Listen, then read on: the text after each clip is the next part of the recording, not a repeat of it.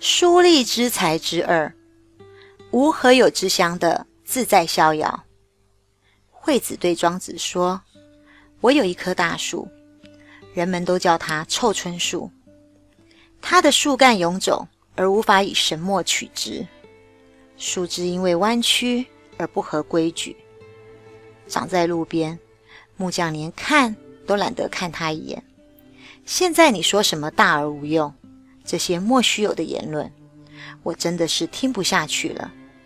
大家也都不会理睬你。”而纷纷离弃你的呀，庄子说：“你难道没有见过野猫和黄鼠狼吗？它们经常弯曲着身子，藏匿了起来，伺机捕捉经过的小动物，东跳西跃，灵活自在，不避高低，跳上跳下，却往往踏中了敌人所设置的机关，死于网罗的陷阱之中。”再看看那那么大只的犁牛，庞大的身躯就好像是垂挂在天边的云彩一样。虽然体型硕大，却是笨重的，连一只小老鼠的捕捉能力都没有啊！再说了，现在你有这么一棵大树，居然还愁它毫无用处，为何不把它种在宽广无人的乡间？广阔无边的原野呢，让人们惬意无忧的在树旁闲晃，悠游自得的在树下躺卧呢。这棵无用之树，不受斧头砍伐，也没有东西来毁害它。都说是无所可用了，又有什么好劳神操心的呢？本单元书立之才，点出世俗之人都受困于有用。和无用的刻板思考，反而无法见到全然生命的真实样貌，而彰显出生命最适切的大用。所谓的书立之才，后人便是用来讽刺无用及不才的人。疏树指的是落叶乔木，皮粗而直裂，俗称臭椿树。惠施以为书树大而无用，庄子则认为书树的有用就在于它的无用。因为无用，从不受人关照和青睐，自然不会招人排挤，免于了砍伐的灾难，岂不活得自在、真切又快乐呢？庄子还以灵巧的离身，也就是野猫和黄鼠狼，以及笨重的犁牛。来作为例子，说明无论大小之物，均有其功能和限制，端看是否适得其所，运用得当。所谓的有用，也许仅是自我的一厢情愿、认知的小用呢。而抛开僵化的我执，这样的无用可用，反倒能够颐养天年、逍遥快活呢。如此看来。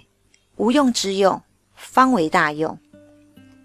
看似没有用处的用处，也许才是最大的用处呢。在唱和呼应方面，请听众们跟着我对书立之才的内文再做一次复习。书立之才是用来讽刺无用，也就是没有用的。不才的人，可庄子强调无用之用方为大用，看似没有用的，其实才是彰显出它最大的功用。现在我们来一起再一次看原文及理解原文。金子有大树，唤其无用。现在你有这么一棵大树。居然还忧愁它毫无用处。金子有大树，唤其无用。何不树之于无何有之乡，广漠之野？你为何不把它种在宽阔无人的乡间，广阔无边的原野呢？何不树之于无何有之乡，广漠之野？彷徨乎无为其侧。逍遥乎请卧其下。彷徨乎无为其侧，让人们惬意无忧的在树旁闲晃；逍遥乎请卧其下，悠游自得的在树下躺卧着呢。不邀金斧，勿无害者。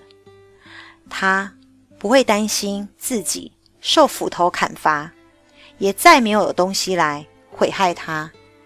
不邀金斧，勿无害者。无所可用，安所困苦哉？都说是没有什么可以用了，那么又有什么好劳神操心的呢？无所可用，安所困苦哉？学习庄子经典，体会经典，也需熟记经典，涵养经典，咀嚼经典，让经典注入生命。活泼在当下的生活里。现在，一样的，请听众朋友们跟着我大声读两遍：“金子有大树，患其无用，何不树之于无？何有之乡？广漠之也。彷徨乎无为其侧，逍遥乎请卧其下。不邀金斧，物无害者，无所可用。”安所困苦哉？金子有大树，患其无用，何不树之于无？何有之乡？广漠之也。彷徨乎无为其侧，逍遥乎请卧其下。不邀金斧，勿无害者，无所可用。安所困苦哉？接着，为了让听众朋友们便于寄送成语“书立之才”的原文要点，我已改编自周杰伦《听妈妈的话》，希望大家在理解“书立之才”后，也能够将经典原文一起融入到学习的记忆中。听妈妈的话。别让她受伤，想快快长大，才能保护她。美丽的白发，幸福中发芽，天使的魔法。温暖中慈祥，金子有大树，换其无用。何不树之于无？何有之乡？广漠之野。彷徨乎为其侧，逍遥乎请卧其下。不要金斧，无害者，无所可用，安所困苦哉？金子有大树，换其无用。何不树之于无？何有之乡？广漠之野。彷徨乎为其侧，逍遥乎请我其下。不邀金斧，无害者，无所可用，安所困苦哉？